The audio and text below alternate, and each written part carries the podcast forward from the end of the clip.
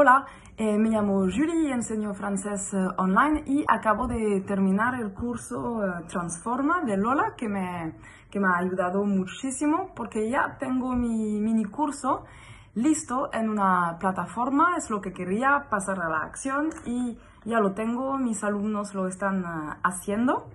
Así que estoy súper contenta. Quería crear un mini producto, un producto de, de entrada para empezar. Y ah, bueno, el curso eh, Transforma es un paso a paso muy bien organizado, desde cero, desde mm, la idea del curso hasta la, producción, la creación entera eh, del curso, ¿no? Y bueno, em, me encantaron los módulos y los ejercicios que te hacen pensar de verdad en lo que puedes y quieres hacer para tus alumnos y también eh, me encantó poder intercambiar con Lola y los otros profes para tener un poco de feedback y, bueno, intercambiar eh, ideas, ¿no? Claro, te puedes buscar todo en YouTube o Google, pero seguir así un viaje, un camino con un acompañamiento es mucho mejor porque te vas a cometer mucho más, creo. Eh, bueno, otra vez muchas gracias Lola y no, que no duden en hacerlo. Has llegado por causalidad a Hoy es un buen día, un podcast dirigido a profes de idiomas que buscan crecer personal y profesionalmente gracias a lo online. Aquí, Lola Gamboa compartirá tips, estrategias e inspiración para que logres crear un trabajo a tu medida que te permita vivir bien de tu pasión docente, desde cualquier lugar y sin intermediarios.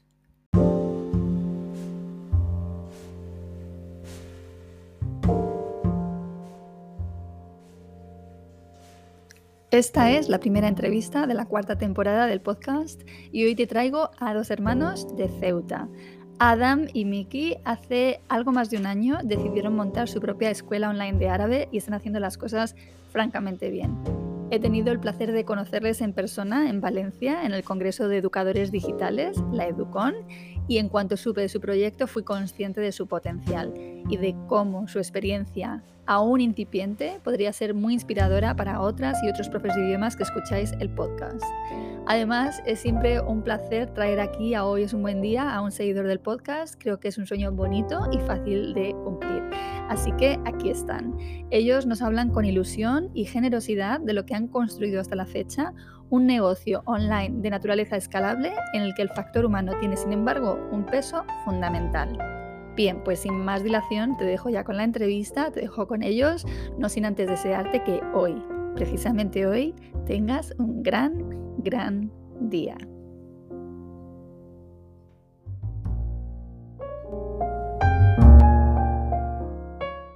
Ahora estamos grabando.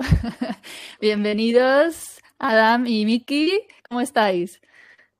Muy bien, muy bien. Un poco nervioso y mira que he escuchado este podcast un montón de veces. La verdad, nunca me imaginé que iba a protagonizar uno de estos podcasts, por lo que yo eh, personalmente súper contento y, para mí un placer muy grande eh, y un honor el poder estar aquí hoy y, bueno, eh, charlando contigo en tu podcast, Lola. El honor igual, es mío. bueno, por mi, por mi parte igual, bueno, los dos somos hermanos, no sé si se puede notar.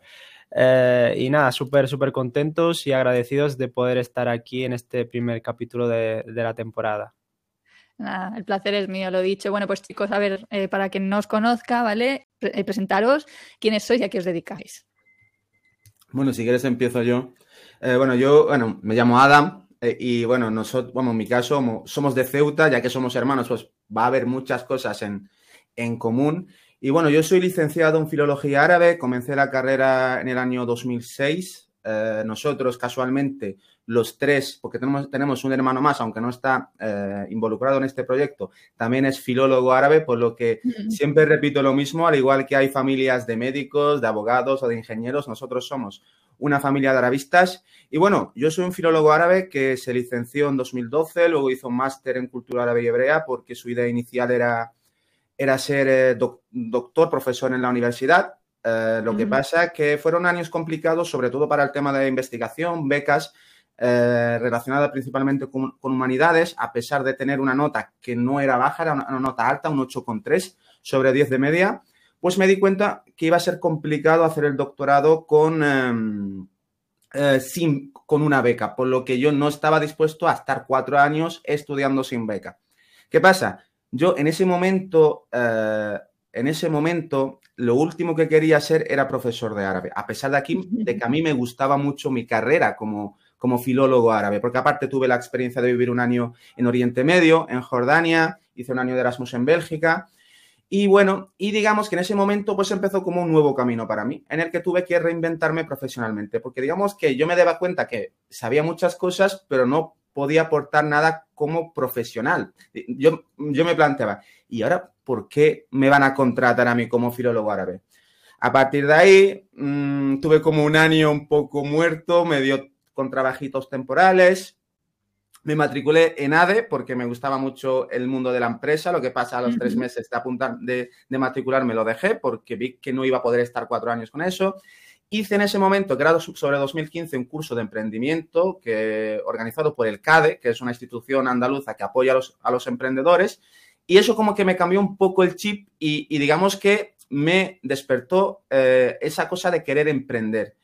Hice un máster de comercio internacional, estuve trabajando luego como administrativo de logística y exportaciones en Portugal, eh, luego volví a España otra vez, trabajé de eh, técnico de proyectos europeos y al final eh, decidí, junto con mi hermano, lanzar esta academia. Y bueno, y la cosa que cuando decidí dejar el trabajo fue justo un mes antes de que empezara la pandemia, sin saber que iba a empezar la pandemia de la manera que empezó. Y también fue otra odisea, bueno, y ya no, y hasta ahora, y ya un poco resumiendo, porque yo creo que me ha alargado un poco, que bueno, que eh, hemos lanzado la academia eh, de la Escuela Internacional de Árabe. Y bueno, soy cofundador, no solamente profesor, sino al final nosotros los dos hacemos de todo. Y esto básicamente es un poco es el camino que muchas veces uno piensa que no quiere una cosa, pero al hacer un camino y pensar, pues al final acaba ese punto de inicio, pero ya con un background diferente.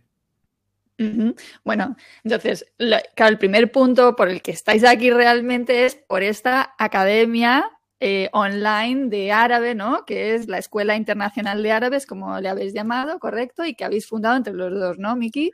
Sí, exacto, exacto. Bueno, yo en mi caso, no sé si ha comentado que, bueno, nosotros dos somos de Ceuta, hemos venido a Granada a estudiar y, bueno, aquí nos hemos mm. quedado a vivir. Yo en mi caso, él es, es, eh, licenciado en Filología Árabe, a mí me tocó el plan Bolonia, entonces yo soy graduado en estudios árabes al fin y al cabo llega a ser la misma carrera, solo que hicieron como una remodelación en los planes de estudio en, las universidades. Y bueno, y en mi caso, eh, sí que es verdad que eh, yo pasé, por ejemplo, hice el grado de, estudios árabes y luego directamente el máster lo hice en marketing digital, porque yo ya tenía claro que, que, quería emprender, que quería trabajar en el mundo digital y que quería, pues, trabajar en un proyecto mío propio, porque eh, en, el momento, ¿no? Cuando tuve, tuve la idea, pues eh, sabía que a nivel creativo podía aportar algo y que, y que podía también con el tiempo vivir, ¿no? Y hacerlo rentable para poder vivir de ello.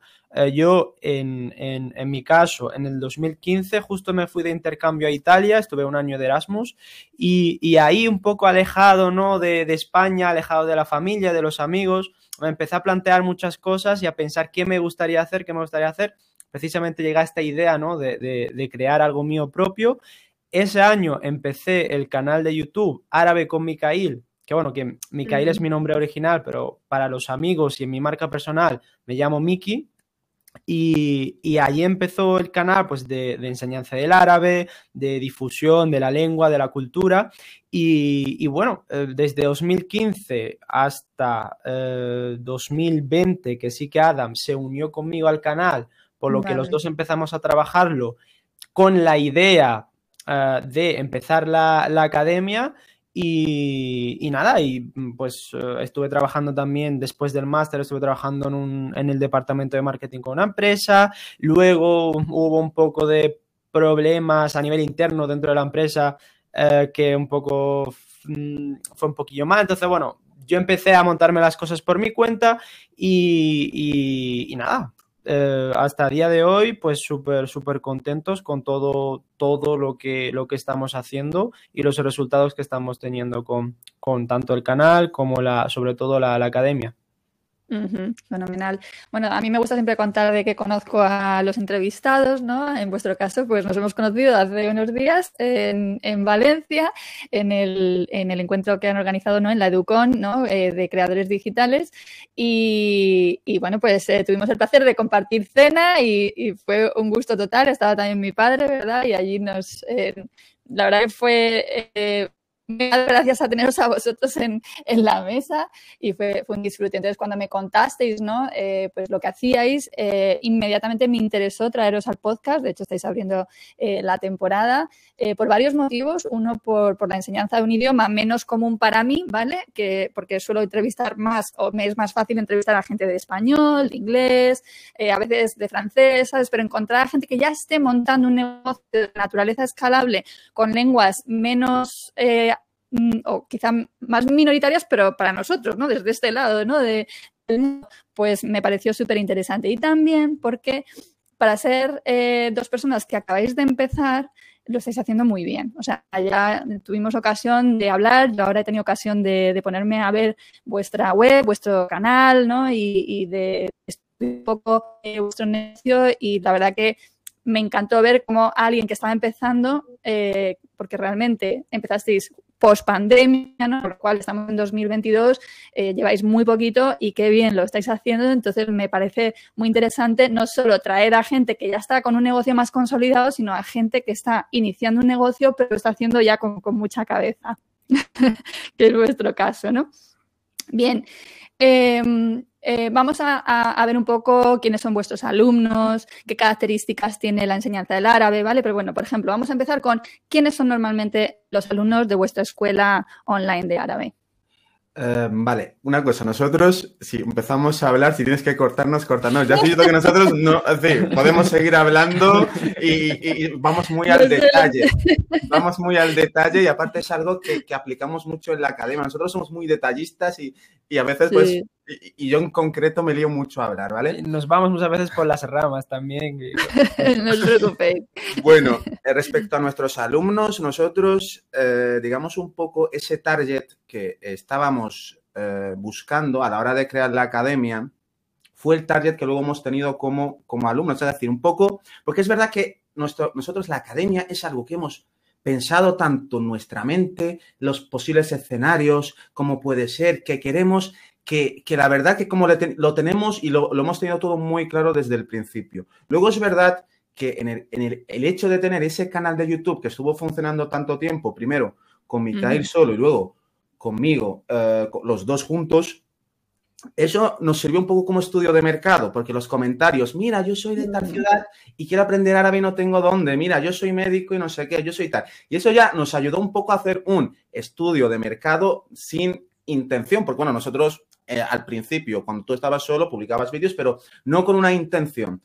Y mm. bueno, y nosotros básicamente, eh, y sobre todo en nuestro caso, que somos enseñamos árabe para hispanohablantes, tenemos tres perfiles muy, muy claros y, yo creo que no hay nadie que se salga de ese perfil, que es personas con familia o ascendencia árabe, es decir, hijos de migrantes de segunda generación que a lo mejor quieren aprender, personas que están casadas con alguien de origen árabe y quieren aprender ese idioma de la familia. Gente por tema profesional, sanitarios, muchos trabajadores sociales, gente que trabaja en el mundo de los negocios, eh, y, otras, y otro tipo de profesiones, pero principalmente esas profesiones que hemos mencionado.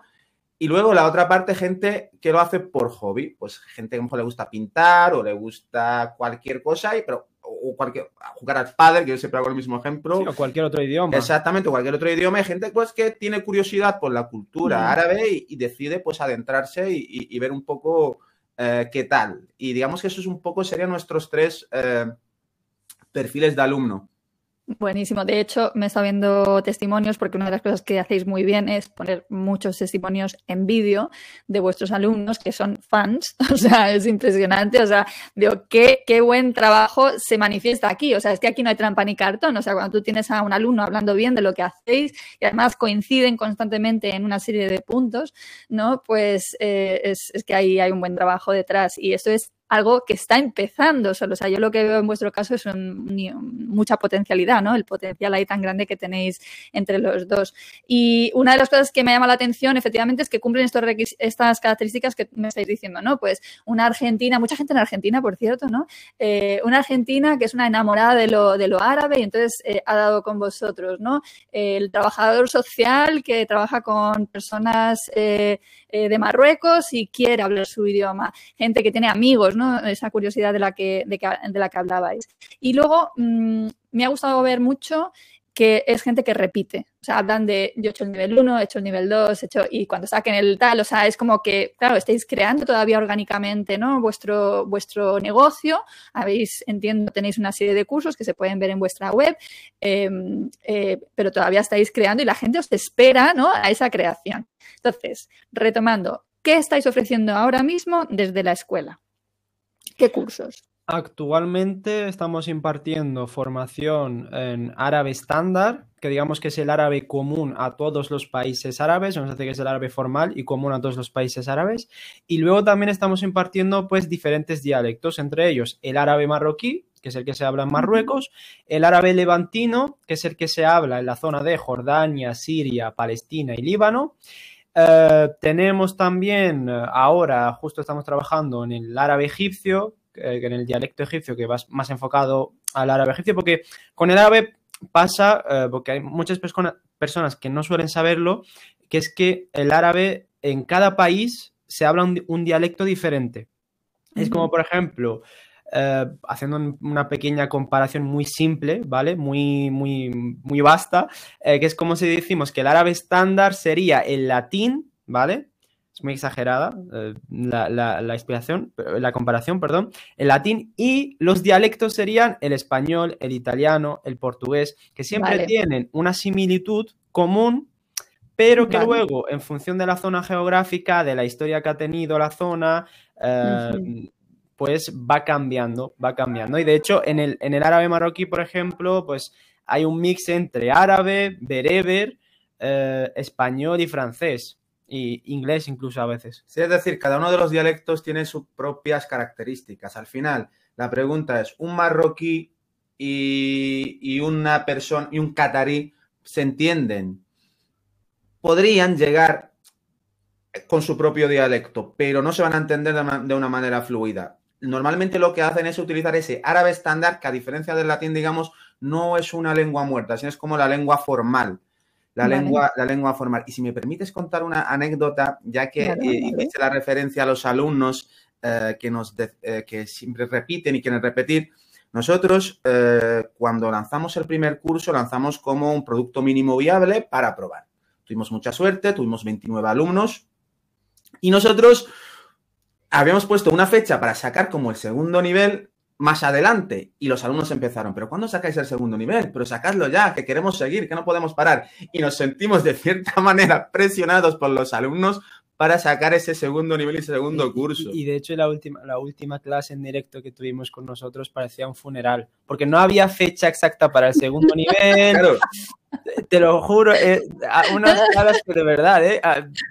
Sí, sí, sí, o sea, que engancháis, engancháis. Nosotros no éramos conscientes realmente de eso, de que la gente que tenía esa necesidad tan grande y bueno, como estamos empezando, pues tenemos más o menos los pasos establecidos, pero bueno, estamos como un poco eso testeando y, probando el terreno. Pero bueno, quería contarlo porque de verdad me recordó mucho al, Muy bueno. eso el, para que veas. Y luego en cuanto, a, en cuanto a cursos, nuestra idea es eh, cubrir eh, todas las necesidades en cuanto a dialectos y luego también eh, el tema de los, de los cursos, bueno, otros cursos que ya se van a ir viendo.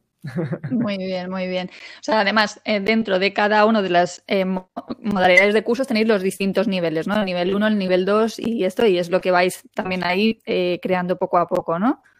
Exactamente, sí. Y luego nosotros es verdad que es algo que estamos intentando hacer desde el primer momento, es intentar enseñar un árabe útil, un árabe que la gente lo suele, lo necesite y lo utilice el primer día en la calle. Es decir, yo siempre hago el mismo ejemplo. Yo lo que quiero es que tú salgas de aquí y te vayas a comprar un kebab o que vayas a un restaurante libanés y tú le digas gracias y veas esa reacción de esa persona de origen árabe que le gusta y que te responda. Yo creo que, porque muchas veces lo que pasa con los idiomas es que a la gente le cuesta mucho lanzarse y, atreverse. Y nosotros lo que buscamos siempre es darle ese empujoncillo al alumno para que, para que se atreva. Y eso, nosotros, árabe útil. Y, Voy a hacer una cosa que no he hecho nunca antes eh, y es que he colgado aquí en la plataforma uno de los testimonios, ¿vale? Así en plan random, ¿vale? He cogido uno y lo he colgado. Lo vamos a escuchar, ¿vale? Para que vean de qué estamos hablando las personas que están, que están escuchando el podcast. Entonces, vamos a ver, espero que salga bien este invento, ¿vale? Porque ya te digo que es la primera vez que hago esto y espero que se escuche bien en el podcast. Vamos a escucharlo. Salam alaikum, Ana mi Laura, Ana en España, Kanskum Cadi. Bueno, pues soy alumna de la Escuela Internacional de Árabe. De momento he estudiado el nivel 1 y nivel 2 de Darija.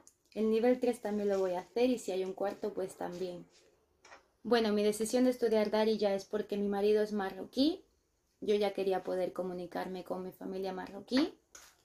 Y vi la Escuela Internacional de Árabe me apunté para probar y la verdad que estoy muy, muy, muy contenta, no me arrepiento. Mi familia marroquí está más contenta aún. Eh, los profesores Adam y Mikael son súper amables y súper atentos. Eh, cualquier duda te la responden casi al momento por WhatsApp. Yo estoy muy satisfecha conmigo misma, sé que aún me queda mucho por aprender, pero en poco tiempo sé que voy a aprender a hablar bien en Darija. Y recomiendo esta escuela 100%. Y nada, Deslama, sal la frase. Vale, pues, o sea, es que, ¿qué más necesitas? ¿no? Yo me imagino a alguien que esté pensando en formarse con vosotros y se encuentra una barbaridad de testimonios de este, de este calibre, porque es que es, es un ejemplo, ya te digo, como muchos que tenéis, ¿no? De, de otros alumnos. Y una de las cosas que, que, veo que destacan mucho es vuestra disponibilidad. Y esto, de hecho, me llamó la atención cuando estuvimos cenando juntos el otro día en Valencia, ¿no? El tema de la atención que vosotros dais por WhatsApp. ¿Qué nos podéis contar de esto? ¿Puedo responder yo? Yo, cuando empezamos este proyecto, yo le insistí a Mikael y sobre todo a hacer un proyecto online, le dije, si yo hay algo por, la que algo por lo que tenemos que caracterizarnos es atención al cliente o incluso hablando ya en términos más empresariales, servicio postventa. Es decir, primero hay que, hay que romper esa barrera online, porque al final nosotros somos profesionales de online, nos gusta el online, en tu caso tú también eres profesional del online, pero el online siempre, pues, hay una barrera de, esa, de, cercanía de demás. Y nosotros desde el primer momento eso, hemos querido dar esa atención para que el alumno desde el primer momento se sienta apoyado y cercano a nosotros, porque profesores de árabe hay muchos. Nosotros podemos ser buenos profesores de árabe, eso ya es cosa de los alumnos, yo creo que habrá seguramente profesores con mucho más conocimiento que nosotros, pero eh, esa atención al cliente es donde no me van a ganar, de que el alumno lo que necesite en cualquier momento, siempre, siempre, siempre nos va a encontrar disponibles para echarle una mano, una mano y, solucionarle, y solucionarle sus dudas. Y luego también comparándolo un poco con, con, por ejemplo, si vas a una academia física normal, al final tú cuando tienes una hora de clase, vas a esa hora de clase y como mucho puedes hacer una tutoría o, si el, sistema o el formato lo permite, puedes luego preguntar al profesor fuera de esa clase. Nosotros intentamos pues estar prácticamente todos los días junto al alumno, desde el día que empieza el curso hasta que termina y después ampliamos incluso una vez un alumno esté dentro de nuestra academia, pues siempre que tenga una duda o algo, que nos pregunte algo relacionado tanto con el curso o como fuera del curso, pues estar ahí pues eh, para echarle una mano, resolverle cualquier duda o pregunta. Y, luego eso también, sobre todo también siendo conscientes un poco, eh, relacionando, relacionándolo con el tema del target, hay una cosa que se repite en los tres, en los tres perfiles, son adultos. Adultos, por lo general, trabajadores. Y un adulto trabajador no dispone de mucho tiempo ni mucha disponibilidad y a lo mejor él no puede eh, comprometerse solamente a un día a la semana. Y, y, por eso nosotros le damos esa oportunidad de que, imagínate, si le da por estudiar en vez de un miércoles, un jueves, un viernes, pues nosotros estamos allí para echarle una mano. Incluso un sábado y un domingo también. ¿Cómo se vive esto? O sea, eh, ¿qué volumen de, preguntas os hace la gente? ¿Cómo, ¿Cómo, lo vivís? O sea, en algún momento puede ser abrumador, decir, bueno, estoy ofreciendo esta atención, este, este tipo de soporte, que es que estoy aquí mm, totalmente disponible para ellos, ¿sabes? Y porque, claro, desde mi óptica es, madre mía, si yo tengo que estar respondiendo a la gente, pero es verdad, y esto lo comentábamos de hecho en la cena, que yo hay veces que prefiero responder a una cosa que me llega un sábado que tener la acumulación de todas las cosas que tengo que responder el lunes, por ejemplo, ¿no? Pero bueno, contándonos porque la experiencia de WhatsApp yo, por ejemplo, no la tengo.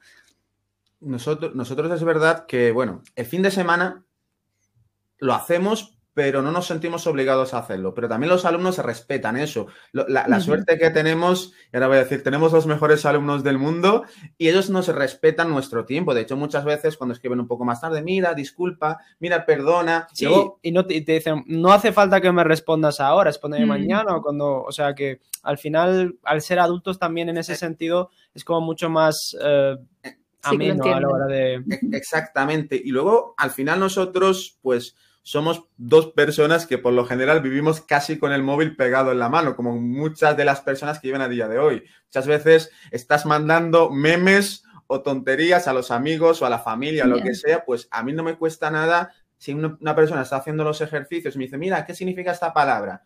No voy a pasar de él, es que se lo hago con todo el gusto del mundo y lo, muchas veces cuando es una duda mucho más grande, digo, mira, eh, tal, espérate a la tutoría y lo vemos claramente un poco más, son suelen ser más dudas pequeñas, más para que el alumno no se quede enganchado y tenga que esperar dos días para, para, para, poder avanzar. Es más ese tipo de... Exacto, lo fácil lo puedes atender y es más fácil quitártelo de en medio además, ¿sabes? Le resuelves la duda rápidamente y si es algo más que, oye, yo me lo tengo que mirar, pues venga ya la semana que viene, ¿no?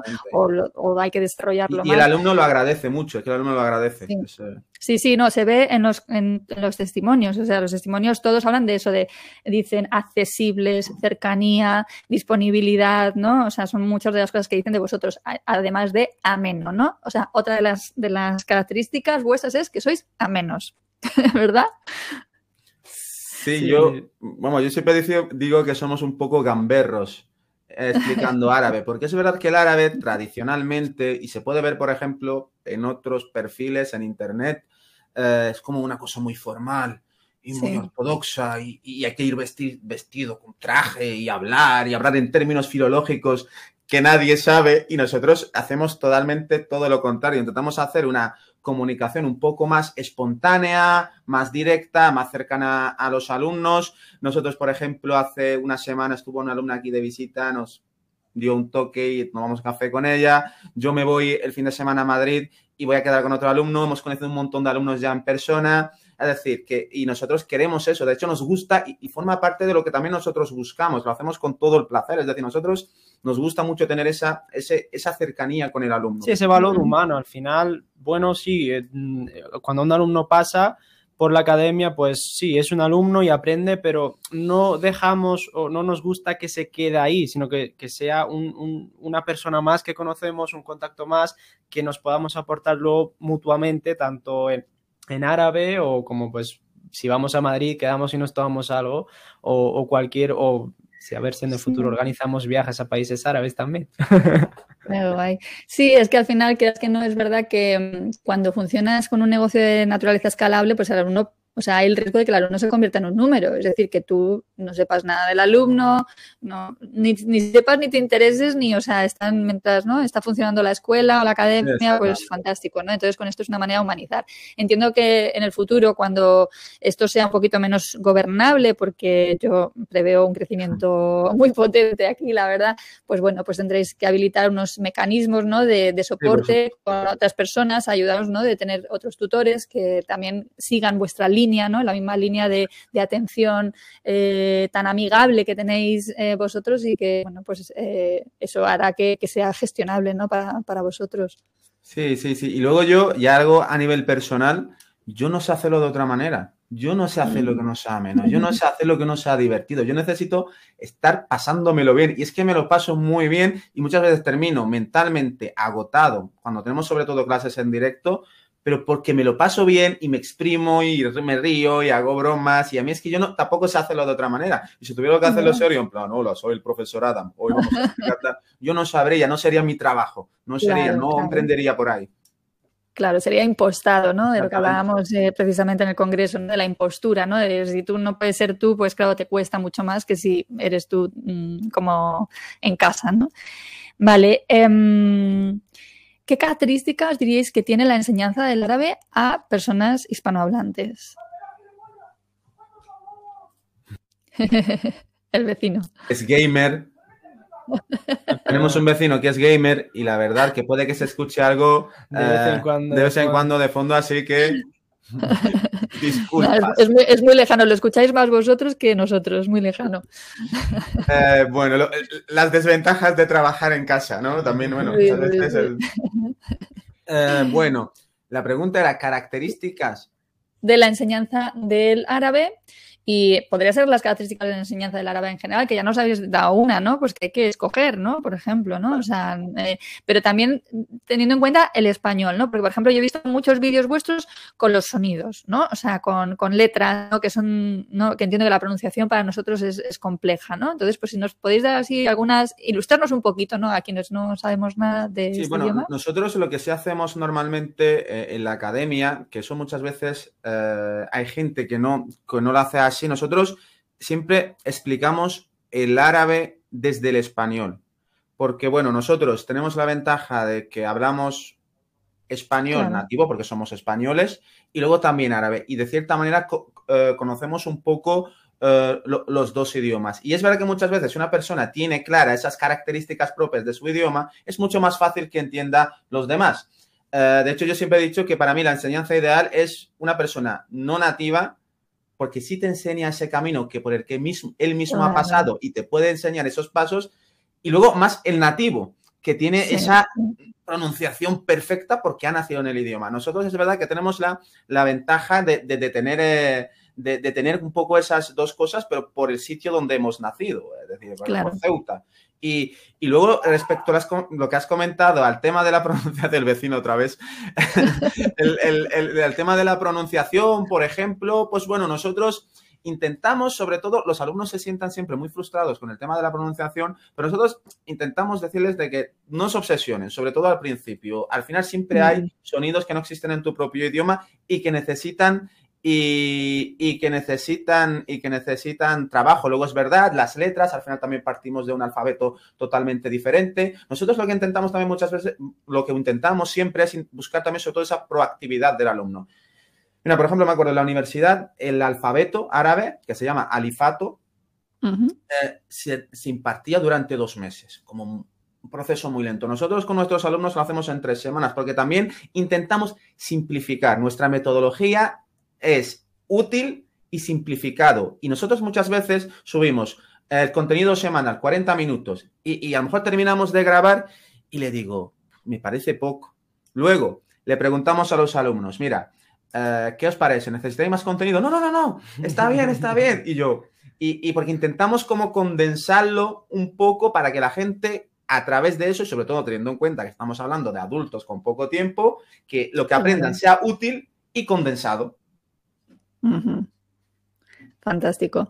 Eh, o sea, a lo- la pregunta también tiene que ver con si enseñarais árabe a otras personas de otros idiomas. ¿Alguien- a- ¿Alguna vez habéis tenido a alguien que os diga, oye, mira, es que yo quiero aprender con vosotros que no fuera hispanohablante? Eh, Eh, sí, sí, por ejemplo, bueno, yo en mi caso que hablo italiano, sí que hemos Ajá. tenido algún que otro alumno que pues que también habla español, pero que bueno, que al hablar italiano pues como mucho más fluido y, y de hecho una, una alumna que había contactado que tenía un examen y necesitaba ayuda, que estaba estudiando ahí en, en Roma, eh, en Roma, en Nápoles creo que era, en Nápoles. Sí, bueno, tenía como un examen y quería como ayuda y. Sí, y no aprobó es al final, Sí, ¿eh? sí, sí. con buena nota. También, también, también es verdad que nosotros, nuestra característica, y nosotros nos diferenciamos eh, enseñanza de español, de, de árabe, perdón, a hispanohablantes. De hecho, si podemos poner un- una especie de- de- de- de- hispanohablantes para hispanohablantes. Es decir, si una persona no Claro. sabe español, lo siento, es que no es su sitio, que vaya a buscar en su idioma nativo. Si sabe español, em, Sí, Pues sí, está, esa decir, parte exactamente. está clara, claro. Sí, yo era un poco por, por ver, o sea, o sea, mm, ¿no? Pues por ejemplo, yo también enseño inglés a hispanohablantes y claro, efectivamente yo soy ese perfil que tú has establecido, ¿no? Que has definido, que es yo he pasado por aquí antes que tú, con lo cual pues te puedo enseñar porque he tenido que, caminar este camino antes que tú, ¿no? Pero eso me lleva a saber dónde van a cometer los errores, ¿no? ¿Qué, características eh, específicas tiene el alumno hispano? Español concreto, en concreto, perdón, eh, al aprender inglés, ¿no? Entonces, eh, por ver si habéis detectado como cosas específicas del alumno hispanohablante al aprender árabe, que digas, esto es típico de alumno sí, español. hay pronunciación, hay cierto tipo de fonemas que solamente existen en árabe, o por lo menos que no existen en español, por lo que eso siempre es una barrera. Por ejemplo, el árabe tiene cierta, una cosa que no se sabe del árabe, que el árabe no se vocaliza. Es decir, el árabe va sin vocales. A la hora de escribir. A la hora de escribir. ¿Vale? Y a la hora de leer también los libros no tienen vocales. Y eso pues también es algo que es un clic. Eh, eh, nosotros muchas veces le ponemos en un ejercicio para que, la, para que, para que lleguen a entender el, proceso, les ponemos el típico texto en español sin, sin, vocales, solamente con consonantes, y ellos lo leen al momento. Y le digo, ¿pero cómo has conseguido leerlo al momento? Y dice, no, porque es que es español, pero llevas esto, aunque sea tu idioma materno, pero tuviste que aprender a leer, pasar por la, escuela primaria, etcétera, ir poco a poco y luego tú puedo ponerte un texto básico sin vocales y probablemente que lo leas perfectamente. Es verdad. Luego ahí entran en juego cosas como el contexto. Tú ves una C y una S. puede ser cosa, casa, ¿no? Cese. Pero claro, eso ya entra parte del contexto. Digamos que ahora es un poco así. Y eso también es algo que choca a los, eh, a los estudiantes, vamos, no nativos árabes, eso ya sea un problema más general de, para cualquier persona que en su idioma natal se, se vocaliza, pero bueno, lo solucionamos. Mira, pues no, tenía ni idea de esto. me encanta. La verdad que yo viéndome los testimonios de repente he dicho, oye, ¿y por qué no me apunto? ¿Sabes? Porque es que entran ganas de, entran ganas de, hacer los cursos. Tenemos un curso gratuito para algún curioso que quiera entrar. Es una hora.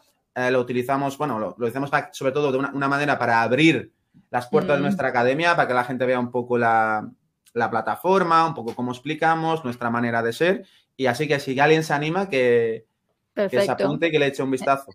Eso estará en las notas del episodio, ¿vale? Dejaremos los enlaces a la, escuela, etcétera. Bueno, de hecho, yo quería ahora hablar de cómo os dais a conocer, ¿no? O sea, cuáles son vuestros medios para que los alumnos lleguen a vosotros. Eh, nosotros principalmente, pues en, las redes sociales, eh, EI Árabe, o sea, al buscar EI Árabe, que sería pues la Escuela Internacional de Árabe, luego en la, propia, en la propia web, eiarabe.com. Luego también, por otro lado, ofrecemos contenido gratuito en Árabe con Mikail, también en las redes sociales y en el canal de YouTube, que también hay, hay muchos vídeos completamente gratuitos.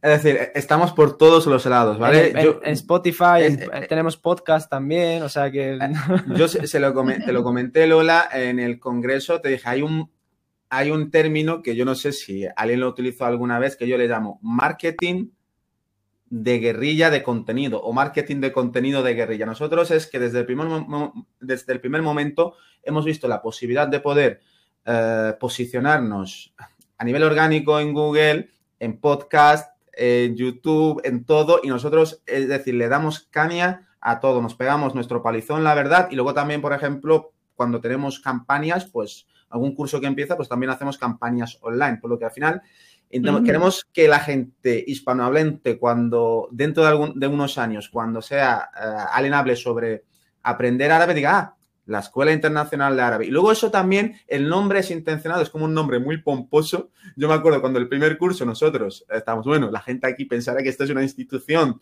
eh, gigante, pero también era un poco también intencionadamente para que primero quede cierta confianza, porque podemos poner el típico término árabe, madrasa, que por, que, por, ejemplo significa escuela. Ah, uh, madrasa. Pero que la, gente a la hora de buscar, busca escuela de árabe, academia de árabe. Nosotros hemos querido un poco tocar eso y luego también darle como un toque serio, por lo menos de primeras, que luego nosotros somos un poco más, eh, como he dicho antes, un poco más gamberros, pero por lo menos Escuela Internacional de Árabe. Y eso como tenga un toque más institucional. Sí, sí, a mí me ha sorprendido cuando he visto la web porque se veía así como, ¿no? Como, y, a vosotros apenas se os ve, digo ellos. ¿Sabes? Al principio no sabes muy bien quién está detrás de esto, salvo que te sigan en redes sociales, ¿no? Bueno, eh, tenemos la pestaña abajo de profesores donde hay un par de fotos, incluso una entrevista nuestra también colgada ahí. Eh, pero bueno, pero sí. Sí, sí, sí. Bueno, em, bueno, por cierto que eh, quería recordar que en el testimonio que hemos escuchado, como ella dice, ¿no? Lo de hecho el 1, el 2, el 3 y en cuanto saquen el 4 también me estoy apuntando, que es que, hola, esto eh, eh, es como el sueño de, cualquier profesor online, ¿no? Porque además una de las cosas que yo siempre propongo es no tener solo un curso, sino tener ese itinerario que permita a un alumno que le ha gustado lo que haces, pues continuar con, contigo, ¿no? Em, em, de, ¿Tenéis identificado qué canal os funciona mejor o no sabéis exactamente de dónde os llega la gente? La verdad que es, un poco, es un poco, es un poco de todo, porque como, como hemos mencionado antes, nosotros trabajamos mucho las redes sociales, trabajamos el contenido, trabajamos también cuando tenemos campañas de publicidad. Muchas veces hay alumnos que te ven en un anuncio, pero luego entran a ver tus vídeos como también tenemos tanto la escuela como árabe con Mikael, entonces digamos que los alumnos llegan desde dos, llegan de TikTok, llegan del podcast, llegan de los vídeos de YouTube, llegan de la publicidad. Em, entonces, claro, em, a veces es más en uno, a veces es más en otro, a veces dependiendo de la campaña que hagamos, es un poco relativo. Por ejemplo, al principio es verdad que el primer curso sí que eh, estuvo muy claro que la gran mayoría de alumnos o casi todos vinieron a través del, canal de YouTube. Canal se llevaba trabajando más de cinco años. Y que ya está posicionado como una de las primeras opciones de aprendizaje en, YouTube. Exactamente. Y eso pues al final pues nos trajo como esa primera oleada de alumnos que nos vino muy bien primero para nosotros. Verdad que el primer curso lo, lanzamos más barato de, los precios que tenemos ahora, pues para probar, para conocer, para crear testimonios también, porque eso también nos servía luego para crear testimonios para los siguientes cursos. Y, luego ya a partir de ahí, yo creo que sobre todo a partir de los seis meses, ya cuando hicimos como seis meses de academia, ya como empezó a, diversificarse un poco más. También el perfil de la academia en Instagram empezó a coger muy, muy, mucha fuerza.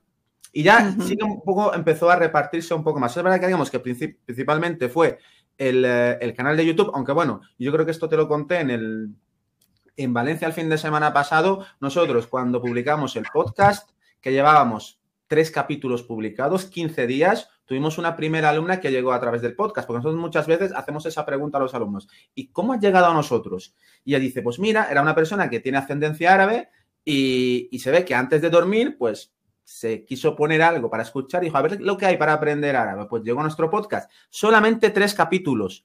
Le gustó la manera que teníamos de comunicar, vio que teníamos un canal de YouTube y una academia y se apuntó. De hecho, bueno, era una alumna de Chile y yo me acuerdo de levantarnos por la mañana y un pago a las 5 de la madrugada. Y dice, uy, y claro, y, te, claro, y, eso, y eso, por ejemplo, que al final nosotros intentamos posicionarnos en la gran mayoría, en todo lo que podamos.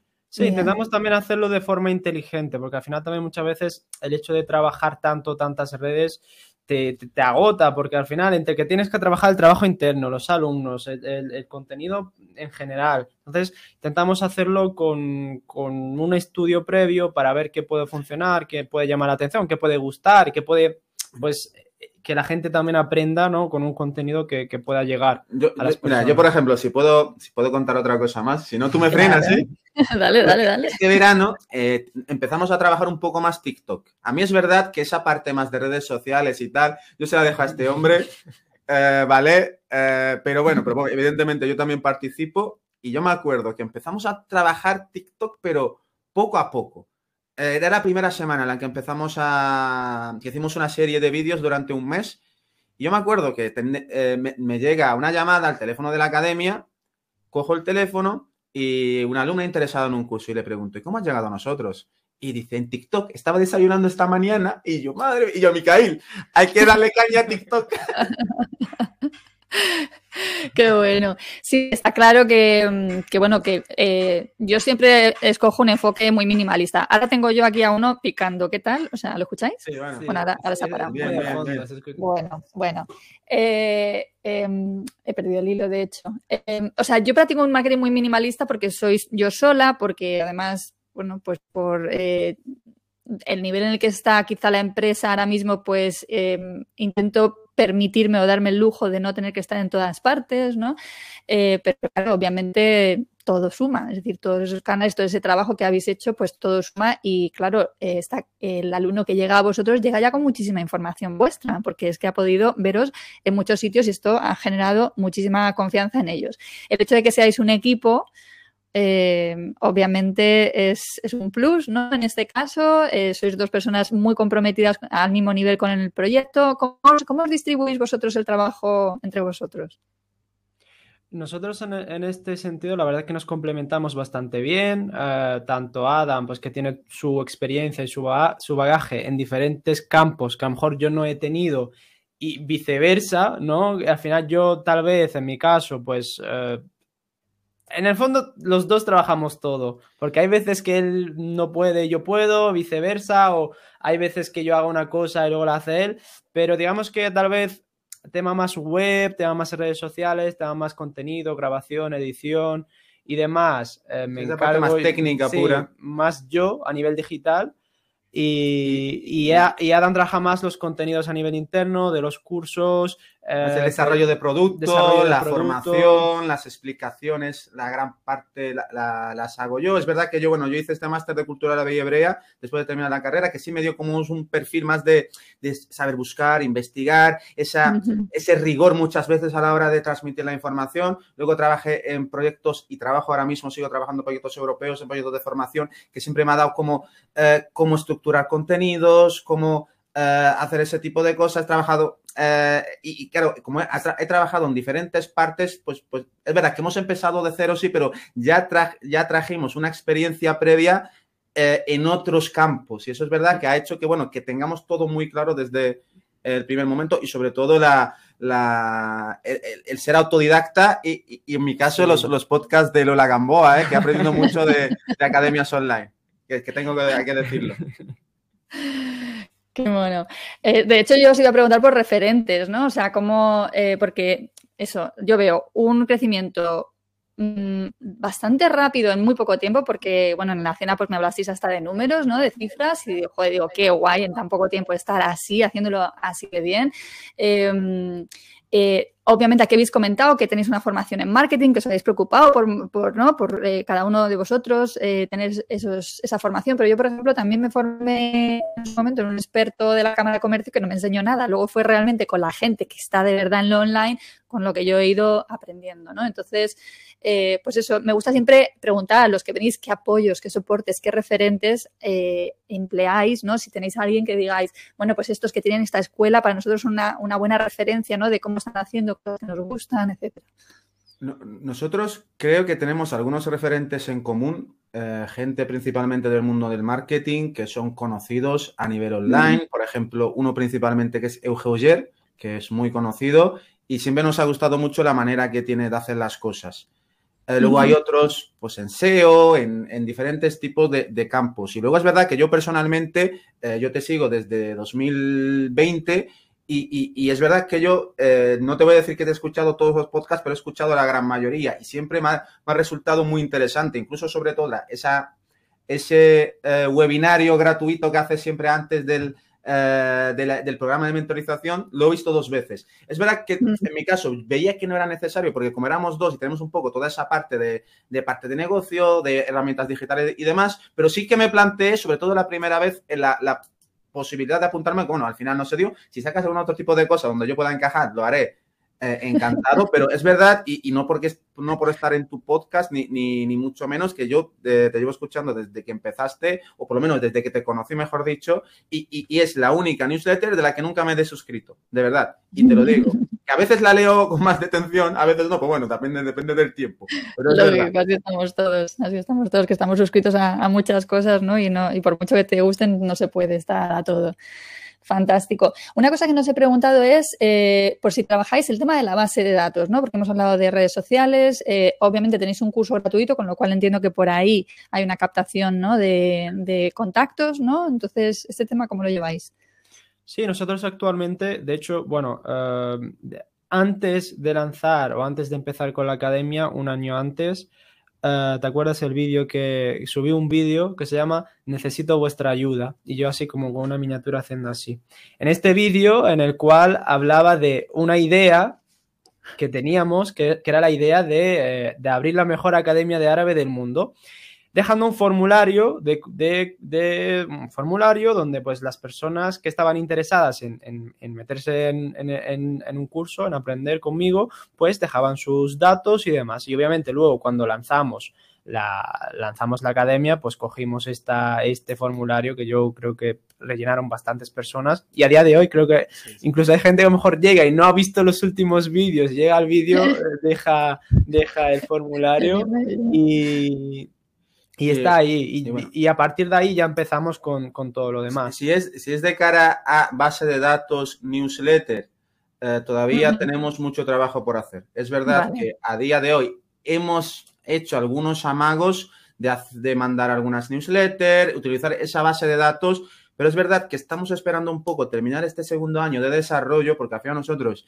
a día de hoy hemos desarrollado quizás el 65%, eh, 60% de lo que queremos hacer, nos queda mucho, incluso menos. Vamos, estamos a la mitad del camino de lo que queremos hacer y quizás hasta que no tengamos todo claro, sí queremos intentar utilizar bases de datos, pero de una manera más cualificada. Pero bueno, ya tenemos ideas. Vamos, vamos recopilando poquito a poco para cuando ya nos paremos a decir, vale, ahora vamos a hacerlo bien, ya tenemos todo y ya a partir de ahí, pues y empezar a trabajarlo más seriamente, sobre todo a de segmentar, qué información mandar a quién y todo ese tipo de. Claro, claro. Bueno, pues genial porque ahí hay oportunidad de crecimiento, ¿no? O sea, estáis funcionando muy bien ya con cómo, cómo estáis funcionando, pero todavía, pues, claro, por supuesto. muchísimo el, tener base de datos propia, porque al final, lo de siempre, ¿no? Pues eh, cuando dependes de canales externos a ti, ¿no? Vosotros que además, por ejemplo, habéis querido montar vuestra propia plataforma y no estar en plataformas de terceros y tal, ¿no? Pues tener todo eso, digamos, más controlado de tal manera que no llegue, pues ahora eh, tengas un strike de esos que hablaban el otro día, ¿no? Del canal de YouTube o, en TikTok o que se cierre tal red social, ¿vale? Entonces, bueno, pues eh, fantástico porque ya estáis yendo súper bien como vais. Bueno, pues eh, el que haya siempre oportunidades de, mejorar es, un gusto. Muy bien. Eh, mm, ¿Qué proyectos de futuro entonces tenéis? O sea, ¿vais a seguir creando ese tanto por ciento restante de cursos? ¿Ese es lo que estáis haciendo ahora mismo? Digamos que nosotros ah, tenemos un catálogo previsto de cursos impartidos por nosotros, pero sí nos gustaría llegar a otro tipo de, cursos que nosotros no tenemos ese conocimiento, pero sabemos que hay interés y que pueden encajar dentro de nuestra academia. Por lo que nuestra idea es también intentar colaborar con eh, terceras personas y crear cursos para la academia en otro tipo de, disciplinas que, eso, que encajen dentro de, nuestra academia. Luego, sí nos gustaría, y yo creo que esto también lo comentamos en la, en la cena el fin de semana pasado, que nos gustaría adentrarnos dentro del mundo institucional. Es verdad que en España hay una demanda de la lengua árabe en diferentes tipos de campos profesionales. Claro, estamos esperando a crecer un poco para ir ya con una carta de presentación potente. Es decir, al final, eh, ahora tenemos un año y medio casi, debemos ir con seis meses. Mira, mm, Cruz Roja, por decir un sitio, por ejemplo, ¿no? O cualquier eh, mira, queremos dar árabe. Ah, vale, pero queremos ya ir con un, cuando ya ah, estemos altos y fuertes. Vas, a la, guerra con todas las Exactamente, con todas las armas. sí, sí, sí, claro. Exactamente, porque nosotros primero queremos crear un eh, modelo de negocio eh, del que no dependa de nadie, que eso es nuestra academia. Y luego, para crecer un poco más y tocar otro tipo de campos que también nos gustan, no lo vamos a hacer por, porque sí o simplemente por, por impartir árabe o vamos a decir por ganar más dinero, sino nos gusta dar cursos en instituciones porque, porque nos gusta. a mí, a mí, incluso a mí personalmente me gusta mucho impartir cursos.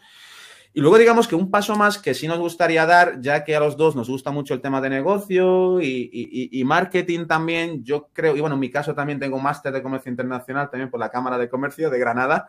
y y la idea, si nos gustaría a lo mejor, pues trabajar con empresas que quieren exportar o internacionalizarse, pues entrar también por ahí también y de una manera controlada, quizás tener algunos clientes, pero bueno, queremos primero enfocarnos en desarrollar esta parte online, automatizarla, crear cursos potentes y luego ya eh, meternos en, en otras faenas.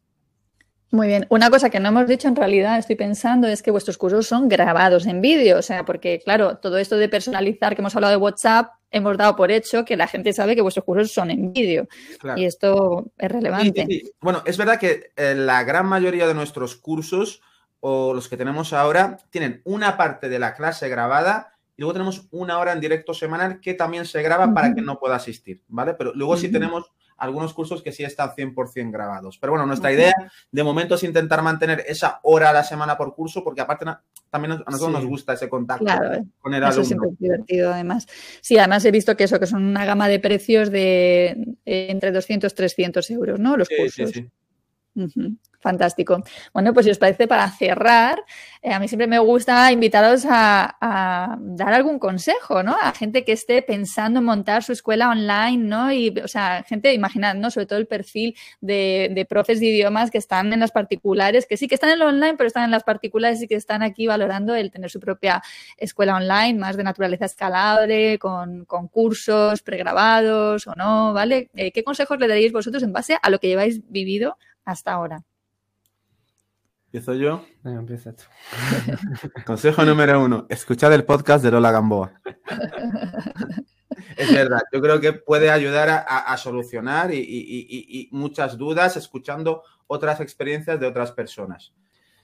Eh, número dos, hazlo también solamente si crees que es necesario. No te sientas presionado quizás porque el online está de moda, porque online tal, si te gusta y estás cómodo y no te interesa crecer, no hace falta que te metas, no creo que es necesario.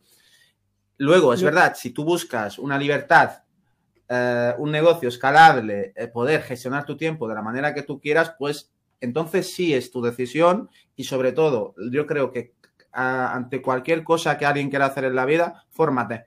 Fórmate en todo lo necesario, con gente que ya sabe, con gente que ya ha pasado por ese camino y lánzate. Y luego, por ejemplo, eh, muchas veces está a un mensaje en la palma de la mano el preguntar a una persona que ya ha emprendido, que ya tiene un proyecto, oye, mira, que me gusta, me gusta mucho tu proyecto, me gustaría también yo poder emprender, ¿qué podría hacer? Al final hay muchas personas que, que te van a ayudar y, muchas veces a, cambio de nada, decir, mira, empieza por aquí, mm, empieza por aquí o puedes intentar esto, puedes hacerlo de otra forma. Sí que es verdad que entiendo que muchas veces cuando una persona quiere empezar desde cero se le viene el mundo encima, porque tienes que hacer redes, tienes que hacer plataforma, tienes que hacer esto, tienes que hacer...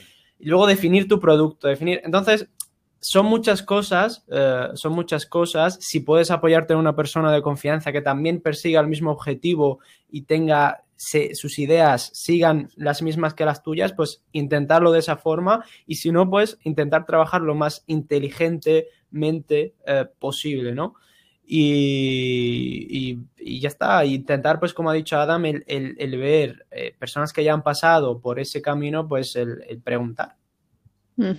Sí, para mí personalmente que yo misma he ¿no? O sea, yo he vivido vuestro proceso y lo sigo viviendo porque además esto es una rueda, ¿no? Que siempre se mantiene y en lo digital además pues un poco tienes que estar mm, formándote con, con, cierta frecuencia y tal. Para mí formarme ha sido, ha sido la clave, ¿no? O sea, el, el, no dar por hecho que sé porque era manifiesto que no sabía, o sea, y porque esto no son cosas que, que te enseñe nadie que no esté en este entorno, ¿no?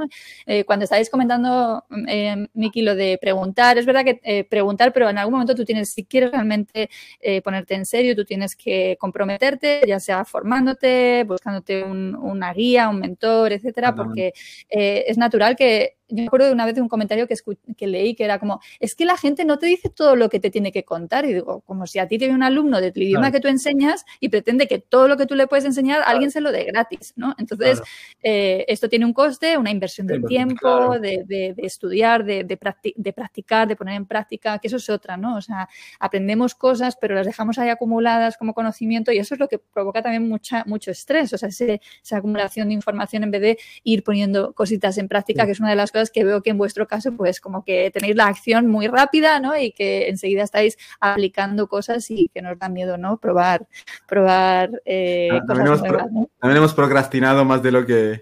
No, hemos, eh. hemos, hemos, procrastinado, pero también hemos visto, nos hemos visto muchos vídeos, muchos podcasts. Aparte de eso, a ver, eh, yo en mi caso, por ejemplo, no, este no es el primer proyecto, ni el canal ha sido el primer proyecto. Yo antes de eso también hice un intento de, de empezar una marca de ropa, eh, fue bien durante un tiempo, pero claro, yo tenía que hacer todo, tenía que aprender un poco todo. Sí, es, sí eso mismo, yo mismo. Yo tengo pues mi carrera, dos másteres, tres casi si contamos el de marketing digital que hice yo cuando empezó la pandemia y mira que yo en ese momento estaba con dinero limitado porque acababa de dejar mi trabajo voluntariamente.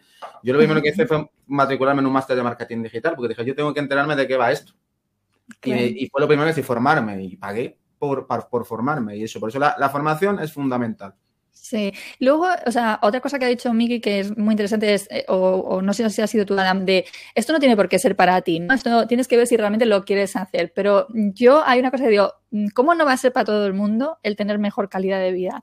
¿Sabes? O sea, eh, partiendo de que ya somos profes además, ¿vale? Porque eh, siempre, o sea, es que es un argumento que utilizo muchísimo y es, o sea, tienes a gente que no es profesor, o profesora, que, pero que ha paquetizado el conocimiento de su experiencia, ¿vale? Lo ha paquetizado y lo está vendiendo y le está yendo genial. O sea, para nosotros es muy natural crear contenido para formar alumnos. O sea, entonces a mí me da pena que no aprovechemos algo que ya llevamos haciendo porque yo mentorizo a profes con experiencias de 10, 15 años formando, dando clases y claro que tienen ya materiales preparados o eh, cursos eh, con un libro de mercado, ¿no? Ya preparados, o sea, que pueden reutilizar perfectamente y que pueden ganar en calidad de vida porque el perfil fundamental, diría, de las personas que escuchan el podcast son precisamente profes que eh, dan clases particulares, ¿vale? O a pequeños grupos, ¿vale? Y, que tienen experiencia, que les encanta lo que hacen. Claro que se puede incorporar un formato más inteligente eh, eh, usando lo que ya tienes. O sea, que la cuestión es aprender, ¿no? A, reutilizar eso que, ya vienes hecho. Y además es muy creativo, es muy bonito. Claro que puede ser intenso, ¿no? Porque hay, hay, trabajo. Quien dice que no hay que trabajar? yo siempre digo que para conseguir la simplicidad primero hay que complicarse un poquito con todo esto, pero bueno, el, la ventaja es esa libertad, ¿no? Que me estoy acordando ahora, Adam, de que dijiste delante de mi padre, eh, dices, la libertad es mi religión y Lola es mi profetisa, ¿no? Exactamente, exactamente. Yo digo, joder, no podía haber tenido mejor compañero de mesa que vosotros para poner a mi padre yo Cuando vi un hueco delante tuya, yo no me lo pensé ni un segundo. Dije, en fin, que chicos, ha sido un verdadero placer conoceros en Valencia y disfrutar de vuestra compañía y ahora, pues bueno, daros a conocer. Espero que de aquí, pues también eh, creo que os pueden salir eh, alumnos y, que vuestro ejemplo, esto que habéis compartido aquí gratuitamente con, el resto de compañeros docentes y compañeras docentes, ¿no? Pues eh, sirva de inspiración, ¿no? De alguien que está empezando, que está empezando, que lo está consiguiendo y que tiene un futuro muy prometedor. Muchas gracias, Lola. Para nosotros también encantados de haber estado aquí. Sí, súper contentos, la verdad. Y por cierto, em, me encantan los cuadros que tienes detrás. La verdad que los colores, la, combinación, me han gustado. que yo como toda la hora queriendo decirte, pero antes de que se Este es el, estoy en casa de mis padres y estos son unos cuadros míticos de mi casa de toda la vida. Los, tenemos desde que somos chicos de un viaje de mi padre a México, que él viajaba mucho a, Latinoamérica por trabajo y de hecho el otro día le dije a mi madre, mamá, los cuadros de, México, el futuro para mí, ¿vale? Muy bien, chicos. Pues un abrazo y espero veros eh, prontito. Seguramente. Igualmente. un abrazo. Muchas gracias. chao, a vosotros.